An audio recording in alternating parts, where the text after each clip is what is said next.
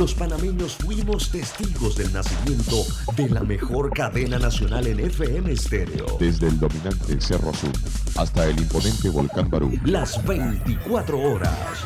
Omega Estéreo. 40 años de innovación.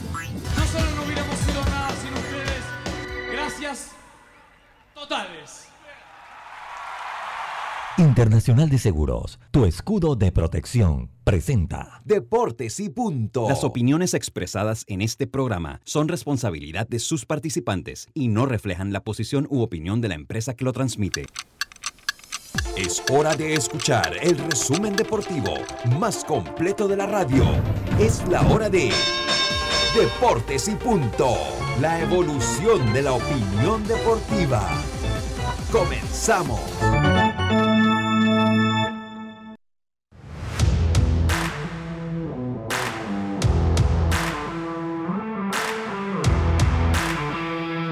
Muy pero muy buenas tardes, tengan todos ustedes bienvenidos a Deportes y Punto, la evolución de la opinión deportiva.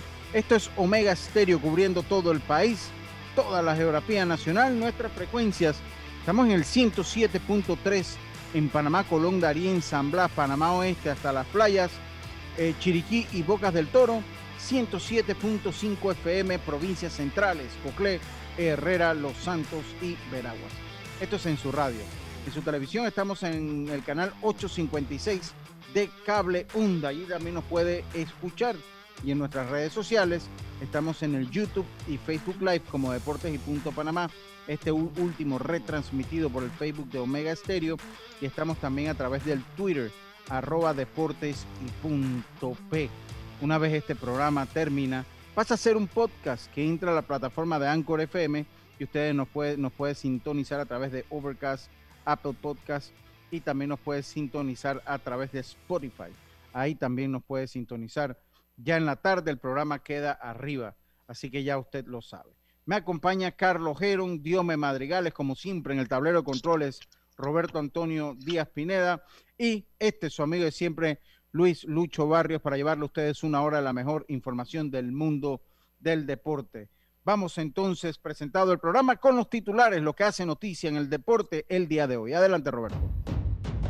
Los titulares del día.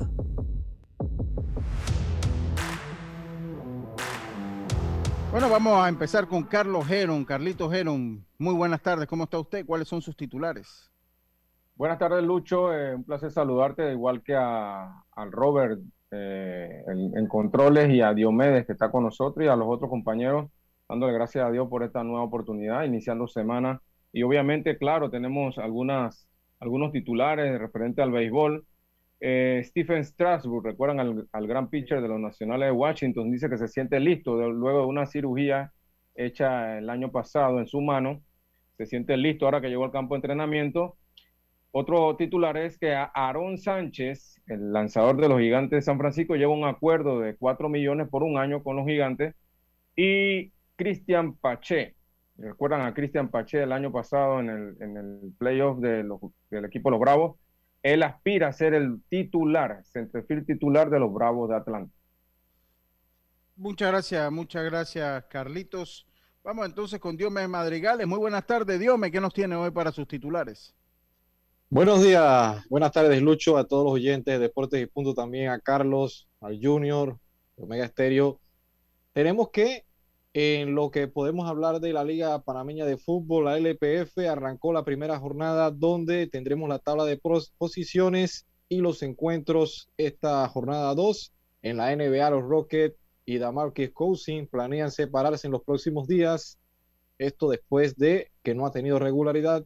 Y hablar también del baloncesto nacional, ya que la selección de baloncesto hoy se medirá a Uruguay a las 2 y 30 horas de Panamá en la ventana FIBA.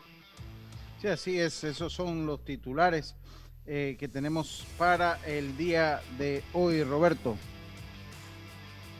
Deportes y punto. Muchas gracias, Roberto. Los saludo a usted atentamente. Muy buenas tardes, Roberto. Buenas tardes, bienvenidos todos ustedes. Última semana del mes de febrero, se ha ido volando, ¿verdad? Rápido, va el año. Lo llevamos tropezado ya. Lo llevamos tropezado. Ahí vamos con el mensajito ahora. Sí, sí, se me Carlito. Ah. No, no, no, no se preocupe. A mí no se me había olvidado. A mí no se me ha olvidado el mensajito, hombre. Eh, y lo llevamos enredado, tropezado a- a- al año este, Roberto. Carlito Heron, su mensaje eh, para el día de hoy. Claro, claro, no debe faltar el mensaje, el versículo del día. Estamos en Proverbios, capítulo 24. Dice, capítulo 24, versículo 15. Dice, oh impío, no aceches la tienda del justo, no saques, no saques su cámara, porque siete veces cae el justo y vuelve a levantarse, mas los impíos caerán en el mal. Obviamente esto de la mano del Señor Jesucristo. Muchas gracias, muchas gracias, Carlito Heron. Y bueno, nosotros damos inicio entonces al programa el día de hoy. Eh, oiga, yo, yo de verdad que después que se acabó el programa, allá en, en las, que estaba yo en las tablas el día viernes, allá en la casa de, de Luis Roca, eh, eh, su señora esposa hizo un bacalao, hizo un bacalao, hermano. Eh, no, hombre, no, no, no, no. ¿Hizo un buen swing, Lucho? o qué? No, no, un swing bueno, la señora Rita. Eh, eh, Rita Castillo hizo un bacalao allá cuando salí del programa. Tenía yo la mesa servida, aquí hay un bacalao. Oye, eso es como un bacalao a la vizcaína, creo que le llaman ese, que es como el bacalao ese que le ponen como huevo con- en salsa. Muy bueno. Eh, y yo me acordé de mi amigo Rodrigo Merón que decía que hacía unos bacalaos, no sé qué cosa. ¿Qué va, hombre? Eh, ¿Qué va? No hace nada. Bacalao bueno me comí yo allá en la casa. Es lo que hace es que lo busquen en el delivery, Lucho. Ey, Eso es- eso. Y después le toma foto y nos lo sube ahí, que miren lo que cociné hoy. Un, a- un agua para té y se le Ah. quema. El agua para té y se le quema. Se le quema. No, Hombre, no habla así de mi amigo Rodrigo. Él está, está cogiendo un cursito en YouTube, me dijo, y está aprendiendo haciendo a- hacer algo ahí. No, hombre, no, no, no, no. Oiga, eh, eh, comenzando nosotros acá. Oye, las selecciones se están preparando para el béisbol juvenil. Se habla de 18-19 de marzo, que podría estar empezando el, béisbol juvenil. 18-19 de marzo. Ah, otro paréntesis, espérense. Roberto, yo, quiero felicitarlo por el programa del sábado.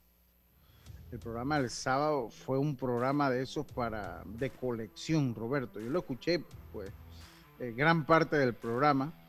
Eh, lo escuchamos y de verdad que qué buenas can- canciones que ya uno pierde del radar, que son éxitos. Usted la revivió el día sábado, Roberto. Así Felicidades por el es. programa, muy bueno. Gracias, gracias. Lo mejor de la década de los 80. Estamos celebrando los 40 años de Omega Estéreo y todavía me falta un programa más este sábado. El próximo sábado, ¿no? Así es. Ahí, ahí vamos a ir hablando. del Por el próximo sábado de los 90, Robert. No, es que nos hemos concentrado en la década de los 80, que es la década donde nació Omega. Ya en marzo vienen un par de programitas de la década de los 90. Sí, porque bueno, el, aniversario ustedes empezaron en febrero, pero todo el año se va a celebrar los 40 años de Omega Así Stereo. mismo es. Eso, eso es para celebrarlo todo el año. Así Eso mismo para es. celebrarlo todo el año.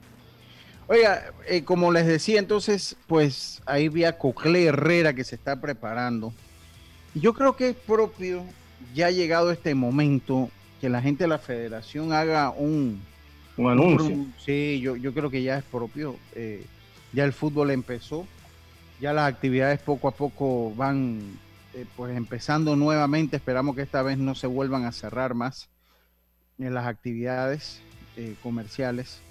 Eh, y yo siento que es bueno por parte de la federación un anuncio de qué es lo que va a pasar con el béisbol, ¿no? O sea, cómo va a ser el formato. Yo, yo creo porque estamos ya. Sí, por lo menos, Lucho, Ajá, dime, por lo menos, Lucho, decir, bueno, tenemos esta fecha tentativa, porque también me imagino que ellos están esperando algún anuncio oficial del MINSA abriendo ya los deportes en sí, pero, pero por lo menos decir, bueno, tenemos tentativamente el 19, creo que dijiste tú, Lucho.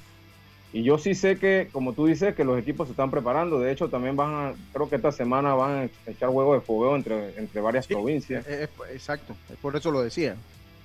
Así que me imagino que ya ellos tendrán una fecha bastante ya clara y por eso que están ya en la etapa de los juegos de fogueo, los topes, ¿no? Sí, yo, yo considero que es propio eh, y es bueno ya ir anunciando qué es lo que va a pasar, cómo van a ser las cosas, cómo se va a dar el torneo, cuál va a ser el formato. Estamos al día 22, hoy, lunes 22 de febrero. Lo que nos dice que según la fecha de los rumores, porque no hay nada oficial todavía, el torneo está a un mes, a menos de un mes de celebrarse.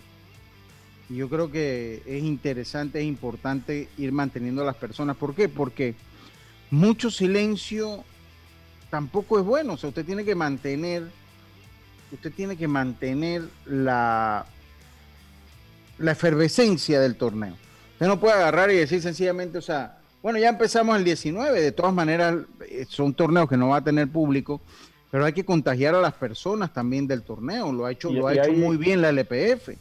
Y hay un tema que, que, que no estamos acostumbrados a lidiar, Lucho y Diomedes, eh, compañeros, que, que obviamente si el torneo juvenil, que generalmente iniciaba en enero, inicia ahora el 19 de marzo, va, va a tener el tema de la escuela también, los muchachos en los permisos y demás. Eh, ahí, ahí hay una, unas cosas que hay que hacer, así que eh, habría que ver cómo lo van a hacer, ¿no? ¿Cuál sería el sistema y demás? Yo creo porque, Dios mío, yo no sé usted allá en Herrera, yo, yo he visto la, la, selección de Herrera, he visto también la selección de Cocré. El viernes sé que estaba practicando. Inclusive Panamá Metro. Metro también eh, está haciendo partidos. creo, que, creo, que todos están practicando. Y yo pasé por el Olmedo Solé el viernes, cuando venía la, cuando estaban las tablas, y vi las luces, no quise pasar. No quise pasar porque de todas maneras eh, eh, pues no había tiempo, hay toque de queda pero ellos estaban practicando. Y yo inclusive vi al equipo de Coclé practicando el fin de semana bajo la cuarentena, o sea, como que pidieron permisos especiales para seguir su entrenamiento. Estaban jugando un juego interescuadra, me, me comentó Rodrigo el viernes. Sí, pero es, que Rodrigo es, una cosa seria. Rodrigo le dice a Raimundo y todo el mundo menos donde lo debe decir. bueno, me lo dijo a mí, ¿no? Me lo dijo a mí en conversación conmigo. Por lo menos, ya si se lo dijo a usted como si no, se lo hubiera dicho Exacto. El fin de semana ellos estuvieron eh, fogueando entre ellos mismos, interescuadra, sábado y domingo. Y creo que el, viernes o el fin de semana que viene van a, van a topar ya con otro equipo. Entonces, ya tenemos eso, pero no tenemos fecha, ni tenemos sistema de campeonato, ni tenemos nada. Y creo que en esta, ahora sí la federación se ha dormido un poco, me parece a mí que la federación se ha dormido un poquito eh, con, esta situación. En Herrera, dígame, eh, eh, cómo, porque yo tengo que rescatar que la LPF lo ha hecho bien, o sea, la LPF el fin de semana este que empezó, desde que empezó con el juego en Herrera, pues vimos una, una un despliegue de, mercadeo, de contenidos, no hacía el béisbol, o sea, no sabemos todavía. a mí me llegó la información que el 19, estaba entre 18 y 19, pero se tiene que hacer oficial. Pero no hay nada oficial, sí. Ya menos de un mes yo creo que es justo saberlo. Dios me dejen Herrera, ¿cómo está la situación? Porque usted se encuentra en la ciudad de Chitre. Ya sabe, tenemos el reporte de Coclén Herrera, cómo está la cosa bajo el mando de ellos, eh, ellos, han podido mantener algunas prácticas ahí eh, ligeramente. Han contado, recordemos que acá por lo menos lunes a viernes ha mantenido el tema de que se puede salir, pero todavía no, no se ha visto por lo menos de que ya puedan practicar con otras provincias. Lo que están tratando es que los muchachos sí se han mantenido entrenando cada uno por su parte hasta que pudieron entrar a entrenar nuevamente. Y a ver el anuncio oficial, porque recordemos de que eh, lo están haciendo de una manera eh, extraoficial hasta que la federación dé un aviso y todo lo demás para que puedan entonces muchos equipos confrontarse entre ellos de cara a lo que será el torneo, pero de manera se mantienen eh, llevando también las medidas que son muy importantes eh, en cuanto al tema de, bioseguridad. Sí, entonces, bueno, yo es propio. Yo creo que lo que han hecho bien es eh, arrancar, porque para que no les tome por sorpresa cuando salga el anuncio, porque recordemos no, pero Lo que, es que Dios me tienen que haber arrancado porque si, si, si no, el, el torneo está, si está el 19 de marzo, está a menos de un mes. Entonces, ya los equipos tienen semanas, tengo entendido, de estar entrenando. Lo que le faltaría de repente a Herrera es, topar contra otros equipos, me imagino. Sí, además acuérdense una cosa, lo que es la burbuja, una vez entren en la burbuja va a ser limitado, va a ser básicamente ya para lo que es, lo que vendría siendo eh, la, selección. selección. ¿no? Entonces ellos tienen que hacer sus cortes, tienen que, hacer eh, sus entrenamientos, pero a menos de un mes me intriga saber porque una burbuja debe ser por lo menos 15 días. Debería haber una burbuja ya en los entrenamientos finales, pues por lo mínimo 10. Pero tomando en cuenta que las cuarentenas se hacen de 14, eh, yo creo que por lo menos 14 días debería haber una burbuja. Lo que estoy viendo es que... ¿Y cómo sucedió en el mayor, Lucho? En el mayor ellos estuvieron casi tres semanas entrenando en burbuja. Ah, sí, es que ya cuando fue el mayor ya ellos tenían la selección. Sí, ya tenían el equipo. Sí, fue, selección pasó directo a mayor, ¿no? Salvo una de otra lesión que se lesionó, que llamaron a otro jugador. Pero ya en mayor tenían ya, ya la selección. Entonces, vuelvo, insisto, considero que es importante eh, eh, eh, darle el anuncio cómo va a ser. creo que ahí le tocaría a, Max, al doctor Saúl Saucedo, cómo va a ser lo que es el, tratamiento en lo que es la bioseguridad del torneo de béisbol juvenil. Y cuando entran, lo que yo no le recomendaría a la federación es entrar en la burbuja dos, tres días antes de un juego. Que tiene que dar un parámetro. Y por lo que ah, escuchaba yo cuando entrevistamos, yo no me acuerdo, Andy Otero, que lo entrevistamos aquí, lo que nos hicieron fueron dos pruebas. Fue lo que nos hicieron.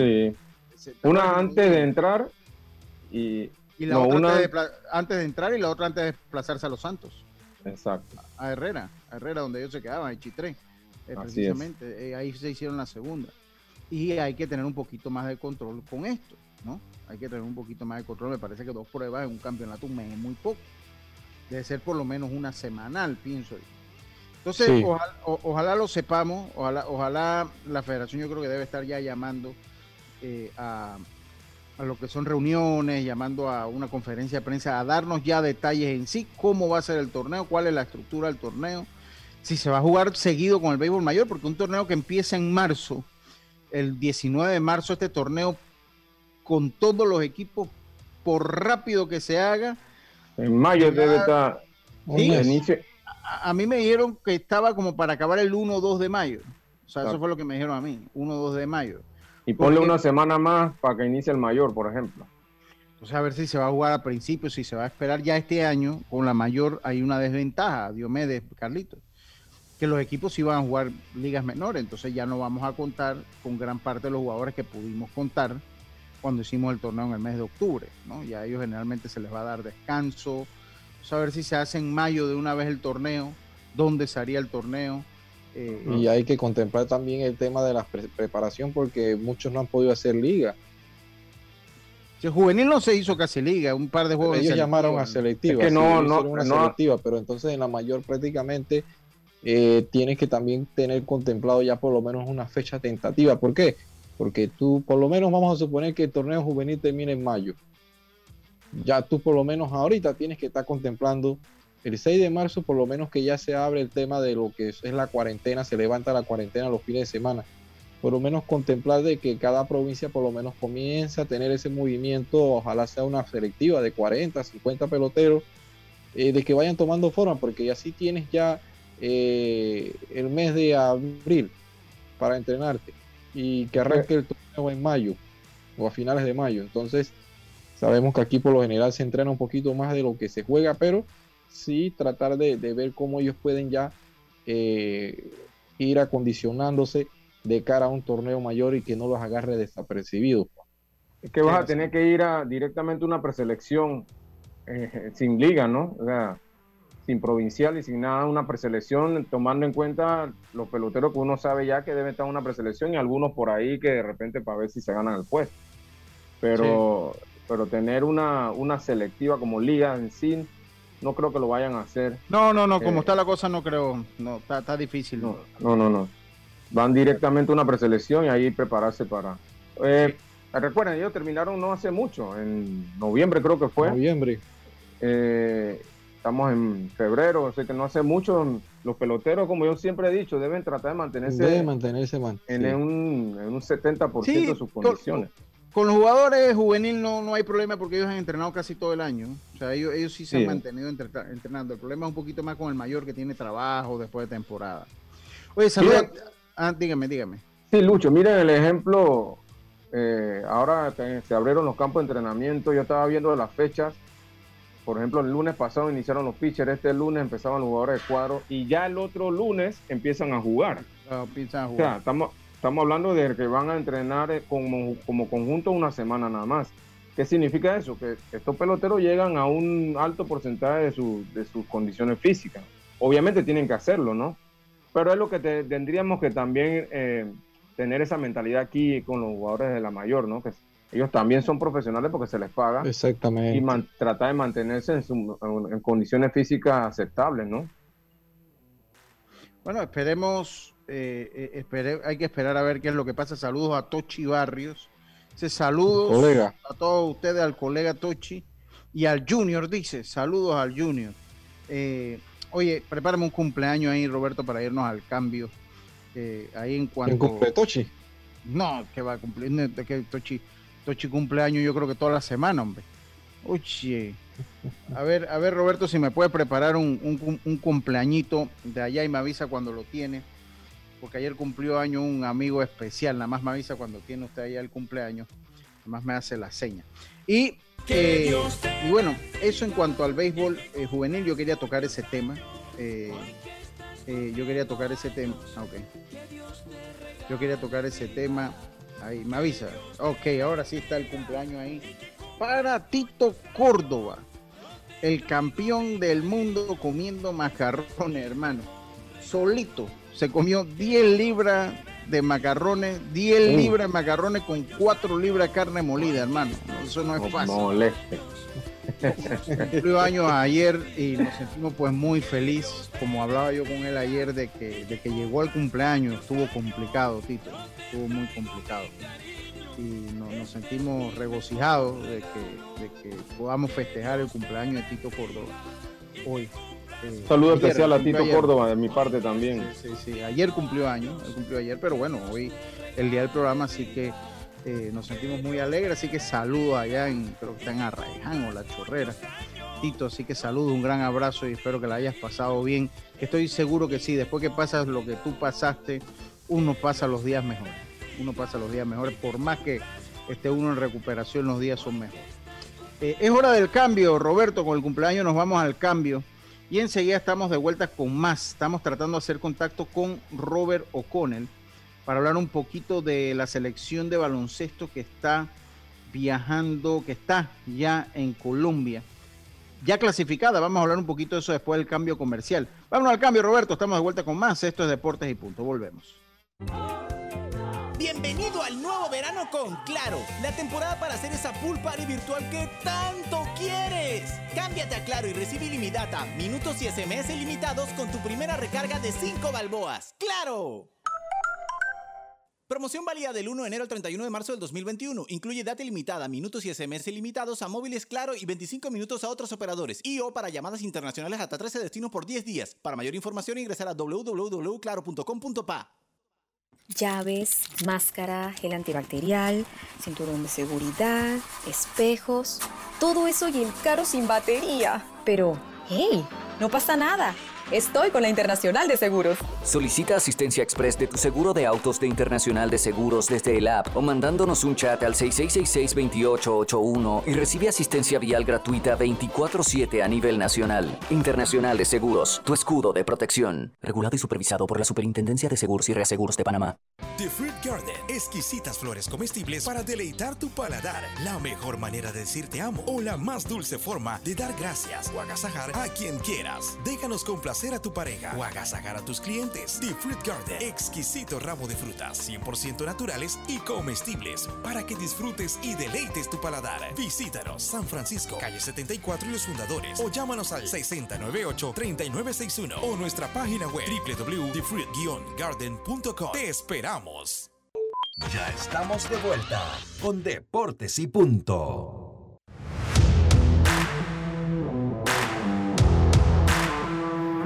Estamos de vuelta, estamos de vuelta con más acá en Deportes y Punto. Ya llegó Robert O'Connell, estamos dándole el paso ya a Robert O'Connell, eh, que se va a estar conectando ya en segundo para hablar un poquito de la selección panameña, de la selección panameña ya clasificada, debemos decirlo, agradeciendo a Robert siempre la gentileza que tiene con nosotros, Robert, para hablar un poquito del baloncesto. Así que esta es la entrevista del día que llega a ustedes gracias a los amigos de Claro TV, que tienen el mejor contenido para toda tu familia. Contrata un plan desde 1574 con 48 canales SD y 4 HD. Y lo mejor, ofrecemos el servicio y soporta a nivel nacional. Ya sabes, ¿quieres más entretenimiento? Contrata Claro TV. Claro. Robert O'Connell, ¿cómo está usted? Muy buenas tardes. Bienvenido a Deportes y Punto. Buenas tardes, Lucho. Siempre un placer pues compartir contigo, conversar con tus oyentes y siempre a la orden. Robert ya clasificado eh, ya ayer con el triunfo de, de Uruguay sobre Paraguay 88-84. Entiendo pues que ya nosotros tenemos garantizado el tercer lugar. Robert, para que nos expliques un poquito. Es correcto. Eh, perdiendo hoy ante Uruguay, nosotros quedaríamos en un tercer lugar pero recuerden que este es un torneo que usted carga su récord. O sea, no es que borrón y cuenta nueva en la siguiente ronda. Usted se lleva su récord con usted. Entonces, pues obviamente a Panamá le, importa más ganar. Porque Panamá ganando podría quedar en el primer lugar del grupo. ¿Por qué digo esto? Porque el equipo de Brasil, que por motivos de, COVID, el, el gobierno colombiano no lo dejó entrar, entonces, pues, eh, si se aplican las reglas como es debido, que esto me queda mucho todavía por, eh, voy a ver hasta dónde llega el poder de FIBA de cantarle eh, la inasistencia al equipo de Brasil, porque, o sea, Panamá no, claro, porque Panamá no tiene la culpa de que el gobierno colombiano no deje entrar a Brasil. Eso es un problema administrativo del ente que, que, que, que, está encargado del torneo. Y en este caso, pues, ajá, dígame, Lucho, dígame. Ahí te iba a hacer una consulta, Robert. Eh, hemos visto en Europa también el caso del baloncesto, el caso de fútbol, que antes de, de, plantearse estos partidos, por lo menos, pienso yo que por lo menos tenía que estar eh, establecido el caso de, que en Colombia no están ingresando eh, procedentes de Brasil. Entonces, ¿por qué no se contempló mover entonces la ventana a otro país como se ha hecho ahora en el, baloncesto en Europa y también en el fútbol? Eh, es una pregunta que yo también me hago. Es una pregunta que yo también me hago y obviamente hay una falla administrativa de, por parte de FIBA. Porque en el momento de que ellos se dieron cuenta de que no se iba a dejar entrar a la delegación brasileña, que estaba lista para entrar, ellos eh, debieron haber cambiado la sede. En todo caso, debieron haberla cambiado. Pero el problema es que FIBA quiere que el país que organiza cargue con los gastos. Entonces ellos se llevan el billete. Entonces así es muy fácil. Eh, eh, nadie, por lo menos Panamá le tocaba esa ventana. Pero ¿por qué Panamá no la realiza en Panamá? Porque ahora mismo no hay ganancia para Panamá. Usted no tiene derecho a meter público. Eh, es un gasto enorme traer a estas delegaciones, hospedarlas, darle tres comidas diarias.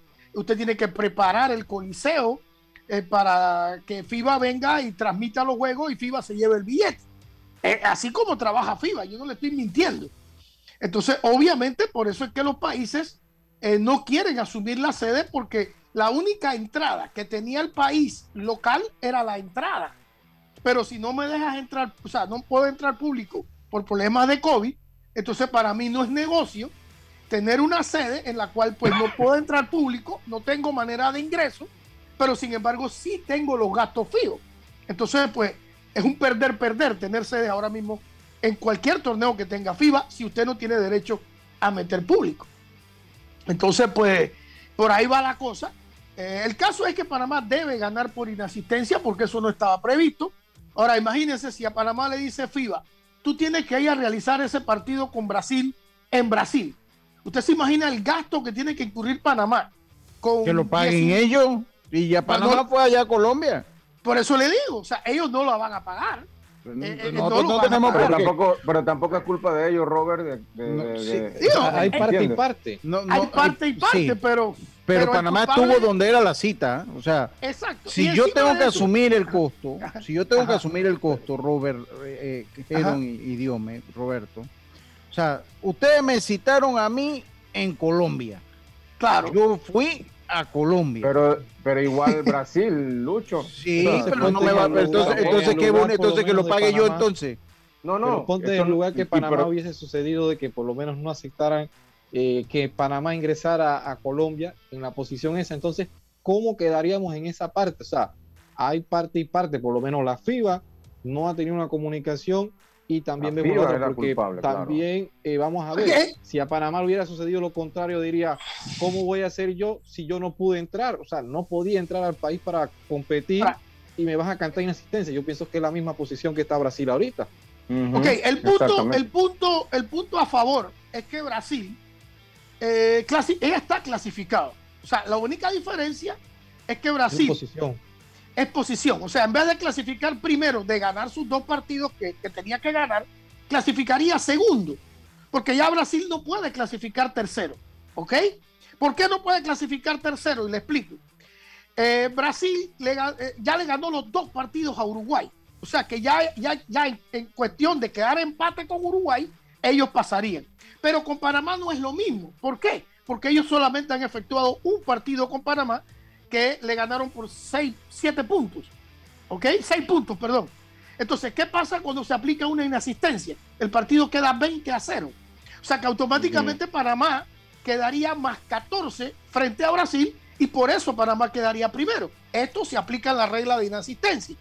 Y además, Uruguay al perder quedaría con 3-3 con Panamá. Si, para- si Uruguay pierde hoy con Panamá, queda 3-3. Eh, Brasil queda 4-2. Entonces, obviamente, Brasil queda segundo. El que, el que pierda entre Panamá y Uruguay va a quedar tercero automáticamente. Ahora, si Brasil acepta quedar segundo, esto no hay ningún problema, porque incluso está clasificado. Pero el tema del Ahí no hay problema. Sí, pero, pero queda primero tiene una récord, ventaja, ¿no? para avanzar. Robert. Sí, la, la ventaja es llevarte tu récord a la siguiente vuelta. Uno. Y dos, de repente el quedar primero te evita quedar con un cabeza de serie, aunque va a haber un grupo. ¿Por qué? Ahora mismo hay cuatro grupos de cuatro. Al eliminarse cuatro equipos, ahora van a ser tres grupos de cuatro. Entonces, en un grupo van a quedar dos cabezas de serie o dos equipos que quedan primero. ¿Ok? Porque solamente hay tres grupos y clasifican cuatro primeros. Entonces, en Exacto. algún grupo van a haber dos primeros, igual van a haber dos segundos, igual van a haber dos terceros. Eso es inevitable. ¿Ok? Entonces, lo que te lleva a tener la- el cupo 1 versus el cupo 2 es que de repente no vas a tener como uno, no vas a tener dos primeros lugares en tu grupo. ¿Ok? Vas a tener uno si te tienes la suerte. Si no, pues te van a tocar segundos y terceros, que obviamente va a ser una fase más fácil que si te enfrentas a por lo menos Estados Unidos, que es el equipo que nadie se quiere enfrentar, o Argentina. Argentina, a pesar, Argentina está clasificando segundo. Venezuela está clasificando primero en su grupo. Entonces, van a haber variantes, van a haber variantes, y hay que ver cómo lo acepta Brasil, si entonces quiere realizar el par- los dos partidos pendientes con Paraguay, que ya está eliminado, y con Panamá para efectos solamente de posicionamiento. ¿Ok? Esto Sí, vez los brasileños dicen, ya, pues, ya estamos clasificados que vamos a estar gastando también plata también. Exactamente. exact- Ahora, el que sí tiene un problema serio es Cuba, que Cuba por problemas de visado no pudo ir a Puerto Rico, porque le negaron la visa. Entonces, Cuba sí queda eliminado al no realizar los dos partidos, porque eh, ellos no estaban como está Brasil, que estaba asegurado ya. Ellos sí necesitaban sus dos partidos para eliminar a Islas Vírgenes. Entonces, al ellos no poder jugar, pierden los dos partidos.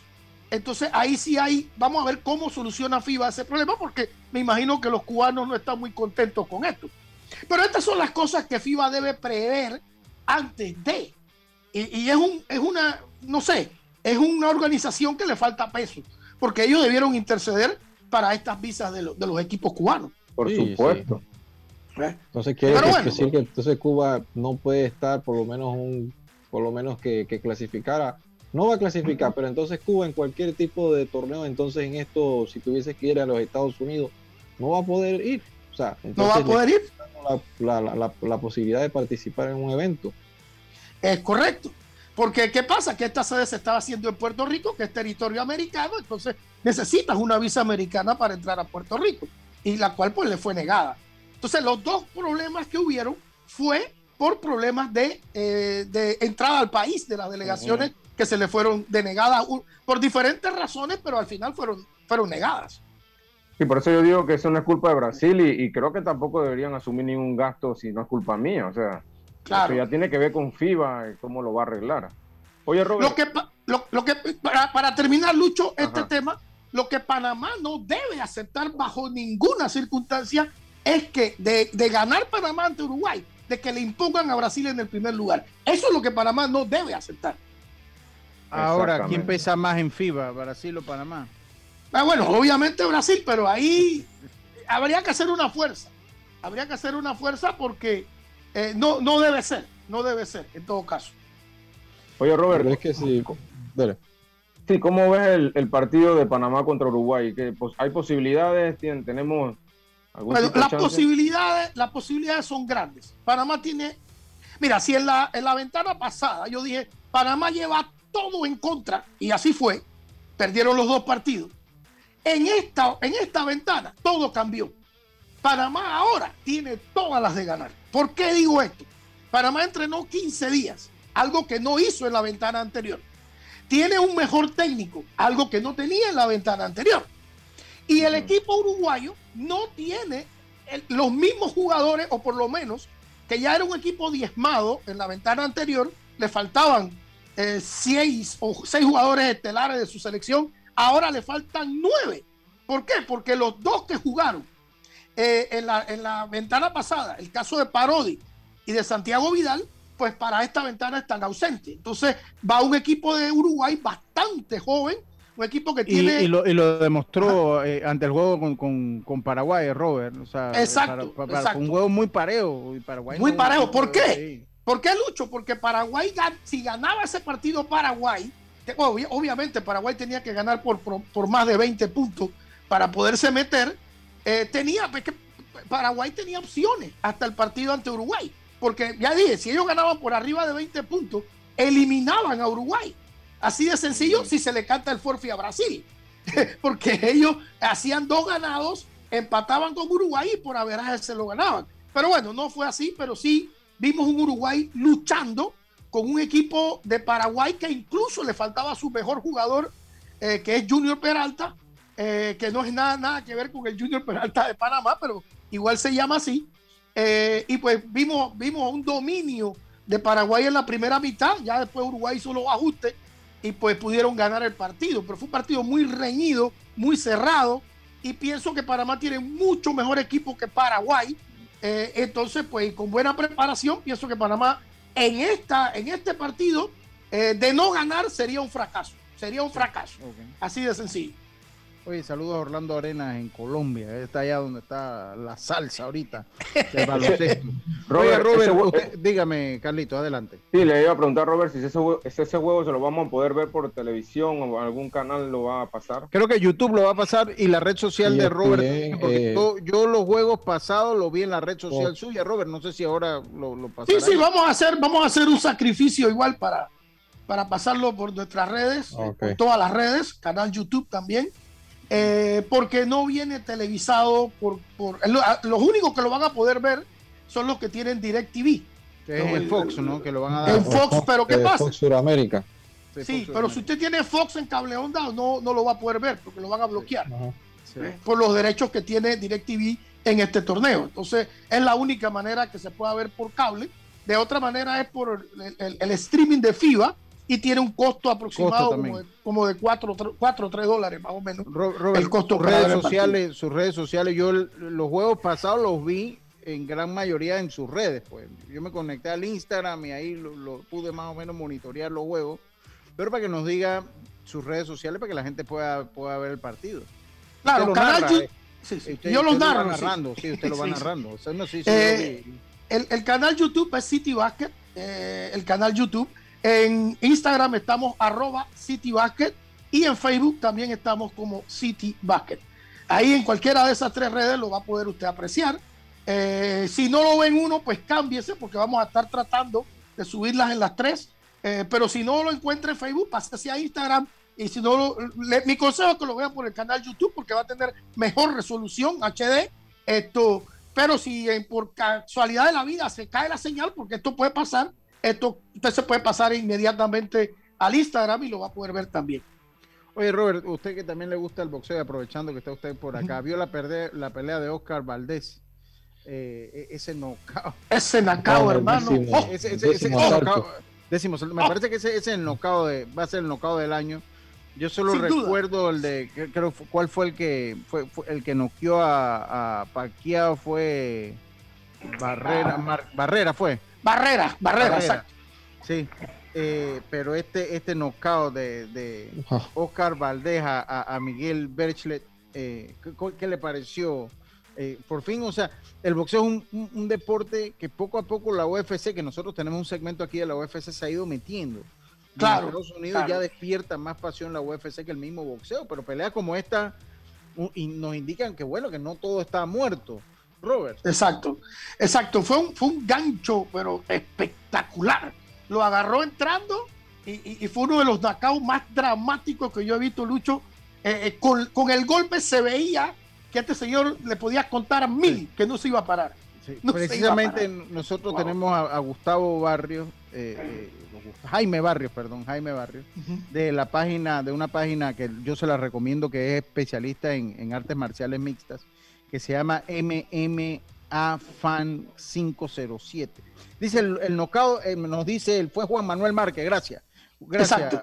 gracias, eh, eh, eh, gracias. eh, eh, entonces, él precisamente el que nos habla de UFC, que vamos a estar retomando porque desde que peleó la panameña, yo hablaba con él el fin de semana, no hemos vuelto a tener más información de la UFC y, y la UFC tiene cartelera todos los fines de semana. Entonces Y hace a- mucho dinero, ¿ah? Sí, Hace hace, mucho mucho, dinero, dinero. Entonces, sí. vamos a volver con el segmento de la UFC. De repente ya son segmentos más pequeños, más abreviados. Ahí, ahí, ahí, ahí los, los, los podremos, lo- lo- lo- los estaremos planificando. Pero pues nos da, nos da esperanza en el renacer del boxeo, Robert, peleas como esta, porque dentro Claro. de todo, Berchlet, mm, no, yo, yo de verdad que no la pude ver en vivo, ya vi extractos en YouTube, pero por lo que yo vi lució más lento, o sea, fue dominado. Él había tenido problemas del COVID, eh, dice que tuvo problemas personales después de la entrevista, tal vez no fue el mejor entrenamiento, dice él. Ahora, en el boxeo, después que pierde, siempre uno encuentra la excusa. Sí, siempre hay excusa, siempre, hay excusa. Pero, pero antes usted lo entrevista le dice está en perfectas condiciones. Perfecto, yo lo voy a bloquear, dice. Y, y entonces el boxeo tiene eso. Ya después, Sí, sí, sí, de sí. nosotros acá en la tierra mía, dice, después de muerta la yegua, la chacarada de maíz.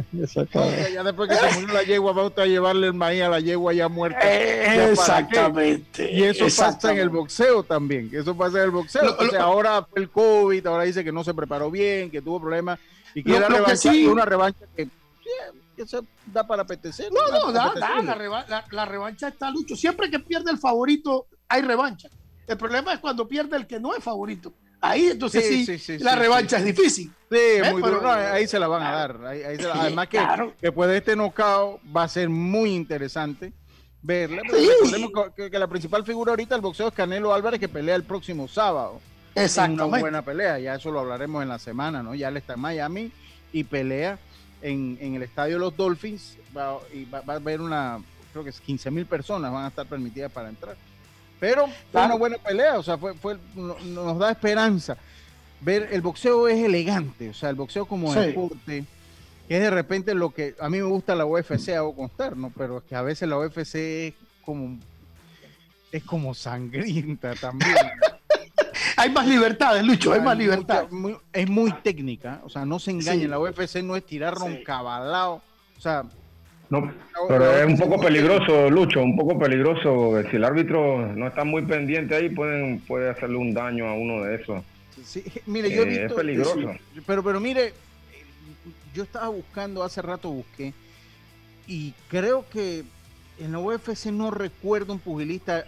va- vamos a, a los amigos de MMA Fan, que los invito a que lo siga, MMA Fan 507, a ver si me dice si algún pugilista ha muerto, porque inclusive después de este golpe, eh, eh, eh, Miguel Berchlet tuvo que pasar la noche en, en una en, en un hospital, o sea, ya está fuera de peligro, está estable, o sea, en el boxeo ha muerto mucha gente, no parece, porque la diferencia es que cuando usted cae al suelo, el mismo deporte, la UFC, como el, el- el- el otro boxeador se le va encima, eso produce una reacción del árbitro. En el boxeo, cuando son estas peleas, un pugilista puede recibir castigo 12 asaltos, ¿me explico? 12 asaltos de mongo seguido, no es fácil.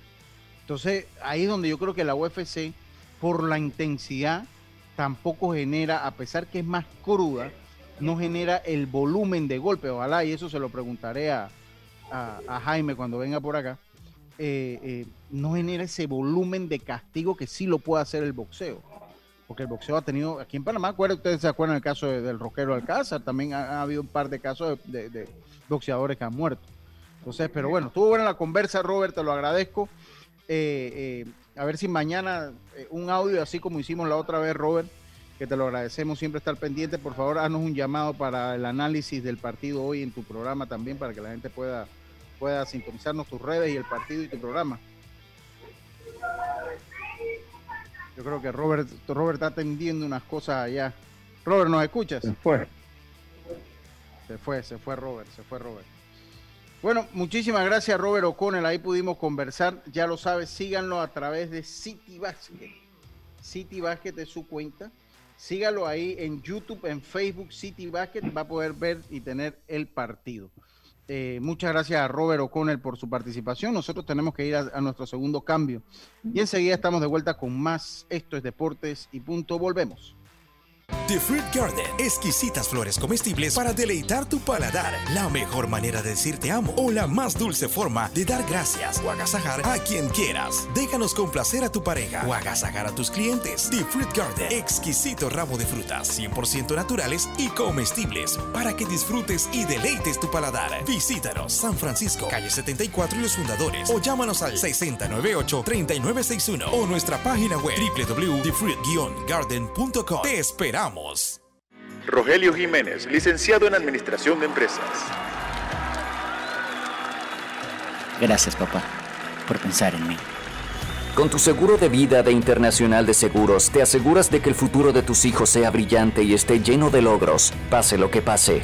Llámanos hoy mismo al 206-4501. Internacional de Seguros, tu escudo de protección. Regulado y supervisado por la Superintendencia de Seguros y Reaseguros de Panamá. Bienvenido al nuevo verano con Claro. El momento para demostrar con tus stories que por fin aprendiste a cocinar. Cámbiate a Claro con ilimitada y minutos ilimitados en planes postpago desde 30 balboas para que vivas más conectado. ¡Claro! Promoción válida del 1 de enero al 31 de marzo del 2021. Incluye data limitada con opción a compartir hasta 5 GB mensuales, minutos y SMS limitados de Claro a Claro y 250 minutos a otros operadores y a 32 destinos de LDI. Para mayor información ingresa a www.claro.com.pa. Ya estamos de vuelta con Deportes y Punto.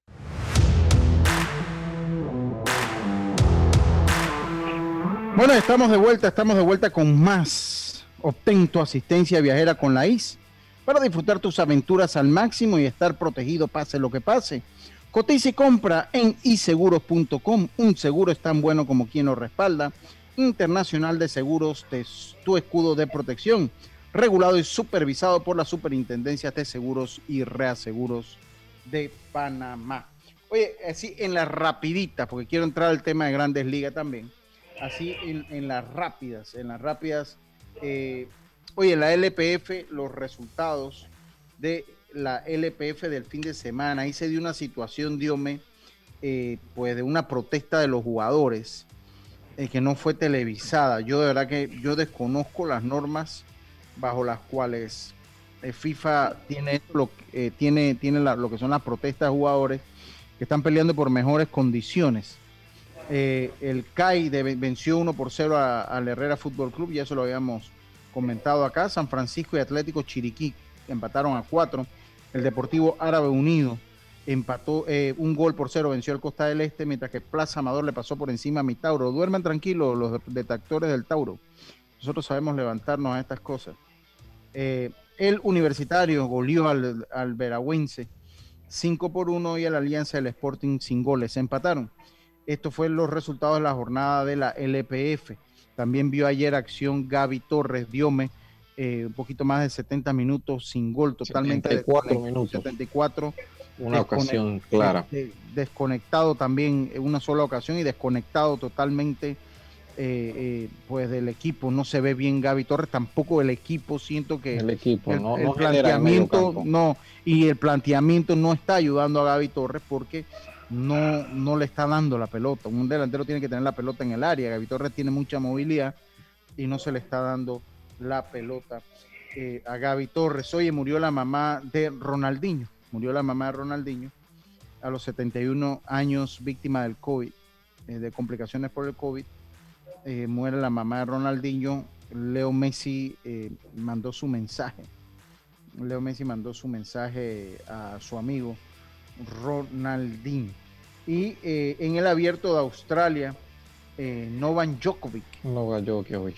Sí, ya eh, Naomi Osaka había vencido en mujeres y acá Novan Djokovic logra y, y parece que Novan Djo- Djokovic se encam- encamina, eh, eh, Diome, a ser eh, uno de los, a, a pasarse tanto a Federer como a Rafael Nadal. Como a Rafael este Nadal, fue, sí. Este fue su, su Grand Slam número 18. Recordemos que Roger Federer de- ya tiene 38 La edad. 39 años, la edad. Rafael Nadal, que es un poco más joven, y no van- Rafael Nadal de 34, y no, pero ha sufrido muchas lesiones. Rafa Nadal y Novak Djokovic eh, con 18. Pa- parece encaminarse a superar la marca de Federer y Nadal. eh, ¿Y la edad cuál es? el- cuál es la edad, 33, eh? 33 años tiene Djokovic. 33 años tiene Djokovic, Nadal tiene 34 y Roger Federer me parece que tiene 39. 38, 39, está por ahí. Eh, Novak, Novak Djokovic, sí. Eh, así que sí, sintonía marca Panqueado. Y mira que, que Gracias, tiene, gracias, Tito. mira que, que después de, de- de lo que fue ayer el Grand Slam, eh, se sometió a una resonancia magnética donde se le diagnosticó que tiene eh, una rotura abdominal que ha crecido, o sea que 2.5 es el desgarro que tiene entonces eh, en esta ocasión el serbio. Sí. Oye, y antes, y para, va- vamos a cerrar el programa con Grandes Ligas. También la buena actuación de los jinetes, tanto Alexis Moreno como Wigberto Ramos, que brillaron con victorias en la jornada eh, del sábado en el hipódromo de King Abdulaziz en Arabia.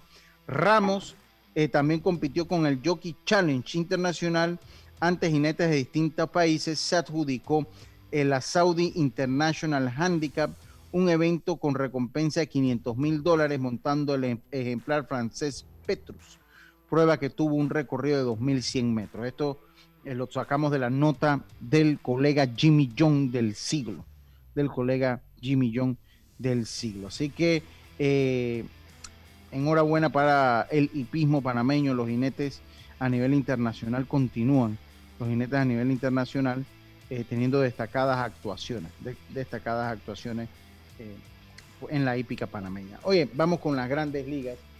Y es que eh, este muchacho, Johan Camargo, se le complica. Yo no sé si Carlitos Gero está por ahí. Sí, Eh, Johan- aquí, estoy sí, aquí. sí, sí. Johan Camargo se le complica la situación con la nueva firma. No sé si se le complica con la nueva firma de Jake Lamb.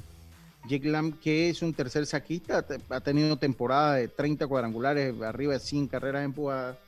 Eh, no ha sido un bateador de promedio, pero es un bateador de mucha experiencia. A eso se le suma la competencia que ya tienen por, con eh, Pablo Sandoval y con Jason Kipnis. Eh, este muchacho Johan Camargo. Carlito, ¿cómo Sí. ve usted la situación eh, de Johan Camargo? Difícil la situación. Recordemos Sí. que estos contratos, eh, tanto el de Kipnis como el de el de Lam, mm, son con invitación a campo de entrenamiento. Ellos no están en el roster. Pero aún así, el hecho que no estén en el roster es cuestión de una movida. O sea, es cuestión de, si tienen una buena temporada, meterlo en el roster. Y si un equipo quiere contar con ellos para una temporada, no es ningún problema meter un jugador en el roster. Sencillamente bajan, ponen por asignación a uno, que es el, pa- el paso que le tocaría a Johan Camargo, porque creo que ya no, no puede ser opcionado, puede ser cortado del equipo porque no tiene contrato garantizado y no puede ser, eh, no, no puede ser, no, no puede ser outright, no puede ser a triple A. Carlitos, para, para Sí. que, ¿cómo ve la situación de Johan Camargo en la tercera base? Yo, yo creo, Lucho, que Johan tiene que ir a ganarse un puesto, como tú acabas de decir. eh, ahí va a tener varios infielders. Yo le he comentado otras veces, Johan, eh, para mí, mm, no va, no va a quitar ni a Swanson ni a Alvis. Esos No, son no, no, ellos son de- ellos son y ni al tercera base, no, siempre se me pasa el nombre. eh, Austin Riley. Riley. Riley. Eh, Johan más bien va a ser un jugador utility del equipo, eh, pero eh, no, no, no dudamos de que Johan tiene muchas herramientas para estar en el equipo. Recuerden, un bateador de dos manos, eh, muy buenas manos, muy buen brazo. O sea, es un jugador, un jugador que, que- que los Bravos le pueden sacar provecho, pero no cabe duda de que él debe, tiene que ir a ganarse un puesto y tiene que comenzar a batear para que lo tomen en cuenta y pueda por lo menos estar como utility. Austin Riley, vuelvo y le digo, no es la última Coca-Cola del desierto, pero es el designado en tercera base. O sea, es el que le- el manager, Brian Snitker, tiene la confianza en él en la tercera base. Tiene que Entonces, irle muy mal para que cambie, cambien de idea. O sea, Ahora, tiene que irle muy mal. Yo le hago ¿Verdad una que- pregunta. Usted, dí- dígame, Diomedes, por favor. adelante. No, que Lan cuando estuvo sano en el 2016-2017 conectó 59 cuadrangulares, pero los últimos años sí ha tenido un poquito de problemas de, de- de salud y eso es lo que puede aportar. Es un bateador que, que se llama la atención es por su poder. Un bateador que si está sano eh, puede aportar mucho y sobre todo también que es bateador izquierdo. Sí, Oye, saluda a Luis Roca, que está en sintonía. Ya eché la historia, el eh, eh, picota de el bacalao. Bacalao, que Rodrigo Merón me prometió Mondongo y Claudino, eh, no. Rodrigo prometió bacalao y Claudino prometió Mondongo. Que no, que te lo voy a dejar aquí para que lo pases a buscar. Todavía estoy esperando los dos. Entonces, Luis Roca me manda pan. estamos, Estamos. estamos. Entonces, Lu- entonces, Luis Roca me manda pan con Rodrigo y Rodrigo se come el pan. No me cumple con el bacalao y Claudino no me cumple con el mondongo. ¿Qué clase de amigos tengo yo? Oye, por lo menos Luis Roca sí me dijo, él me dijo desde el jueves, si yo le voy a tener bacalao aquí, yo llegué, terminé el programa, ya yo tenía el bacalao ahí, pero oye, qué, barbaridad con esta gente.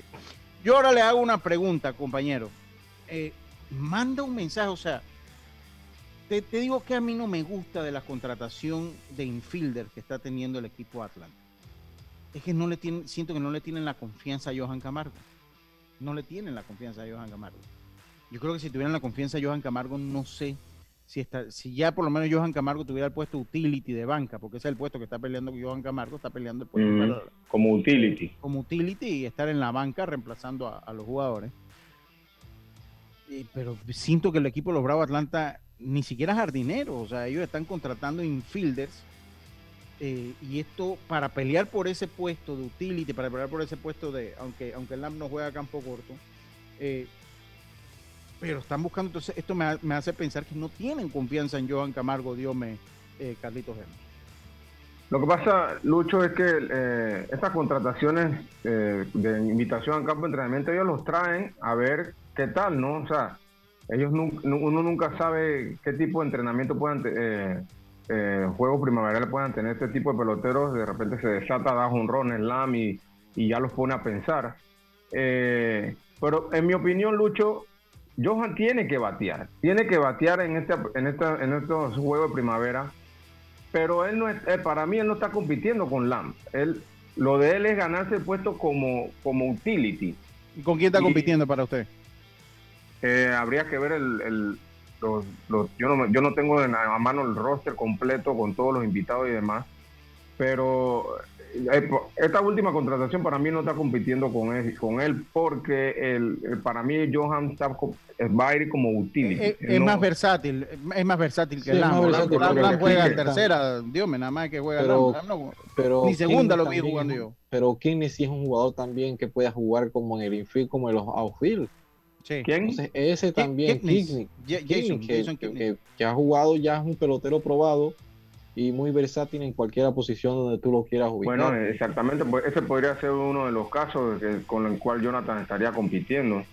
Eh, pero no cabe duda y estamos, creo que todos estamos de acuerdo en que Johan, para poder quedarse, tiene que comenzar a, a mostrar su bate. Ya no tenemos duda de, de las otras cosas que hace, pero aquí lo que manda es, es el bate y tiene que comenzar a, hacer sus ajustes. Dice Moncho, Moncho eh, Barrios que, eh, que Johan tiene que irse de Atlanta. Bueno, al- habría que ver eh, si lo cambian o si lo dejan en libertad. Si lo dejan en libertad, cualquier equipo lo agarra. Dice Pero acá, independientemente dice- de eso, Lucho, a donde vaya tiene que ir, tiene que ir a batear. O sea, que cambiarlo de equipo no, no indica que en el otro equipo necesitan un jugador defensivo, además. Todo el mundo necesita bateadores. puede, puede un equipo como el suyo, Lucho también que está en reconstrucción, De Sí, repente también, le puede, que- que puede le puede funcionar, sí. mejor oportunidad, ah, mejor oportunidad sí. Es que, es, es que viendo también el roster que tiene Atlanta, tiene San Diego, Dodgers, son que roster envidiables que cualquier otro equipo quisieran tener. Y, el equipo de Atlanta va, la- va a competir, va a, va a buscar ganarse el título de división y demás. Así que Sí. eh, Sí, bueno. Oye, saludos a, a- a- dice, cuesta dinero, ¿cómo sea rellenar el sinfil de los peloteros de no envío un buen mensaje a, Cabar- a Camargo? Definitivamente yo coincido con usted. Oye, hoy cumple Alvis Córdoba, el hermano de Tito Córdoba, también lo vimos ahora que estuvimos por allá. Felicidades allá en la, en la pujante ciudad de Santo Domingo. Oye, eh, Terán Racing quedó de número 17, Karina. 17 quedó el, el muchacho, tuvo problemas con el power steering, tuvo algunos problemas técnicos Con la cremallera quedó- también. con la cremallera también. Mire, todos esos problemas los tenemos nosotros a diario en nuestros carros, Roberto. Sí, mire, así mismo es. a- allá, allá en, en, en la, allá también los tienen. Oscar Terán quedó de 12, me dice acá Karim, de 12 fue, de 12, gracias. Eh, estuvo así que mire, problema en la cremallera. Nosotros acá problema en la cremallera con esos carros viejos de nosotros estamos, tam- tam- estamos al día, Roberto. No, y el equipo que tiene él ahora, ¿no? natural. Sí, y mire pues, también allá. Pero bueno, esperemos Allá, que tenga... hasta las que mejores tenga- casas. Sí, sí, ojalá, ojalá tenga ahí, lo seguimos en redes sociales, ojalá tenga una, una mejor actuación en la, en la que viene, que puedan solucionar los problemas. Eso a todos los carros le pasa. Eso en ese deporte es muy, pero muy normal. Hemos llegado al final de Deportes y Punto. Programa sintetizado, mucha información. Hoy recuerden, una vez acaba este programa, eh, pasa a ser un podcast ahora en hora de la tarde y yo regreso a las 5 en Pauta en Radio. Así que a todos ustedes muchísimas gracias por su sintonía. Yacilca ya está calentando, ya estamos llegando. Calentando motores. Sí, esta semana se los confirmo porque Yacilca debe estar ya... eh, Está día soltando el brazo ya, está soltando el brazo. brazo para venir y acompañar. Por nuestra parte ha sido todo por hoy. Tengan una buena tarde. Nos escuchamos nuevamente mañana acá en Deportes y Punto. Pásela bien. Internacional de Seguros, tu escudo de protección, presentó Deportes y punto.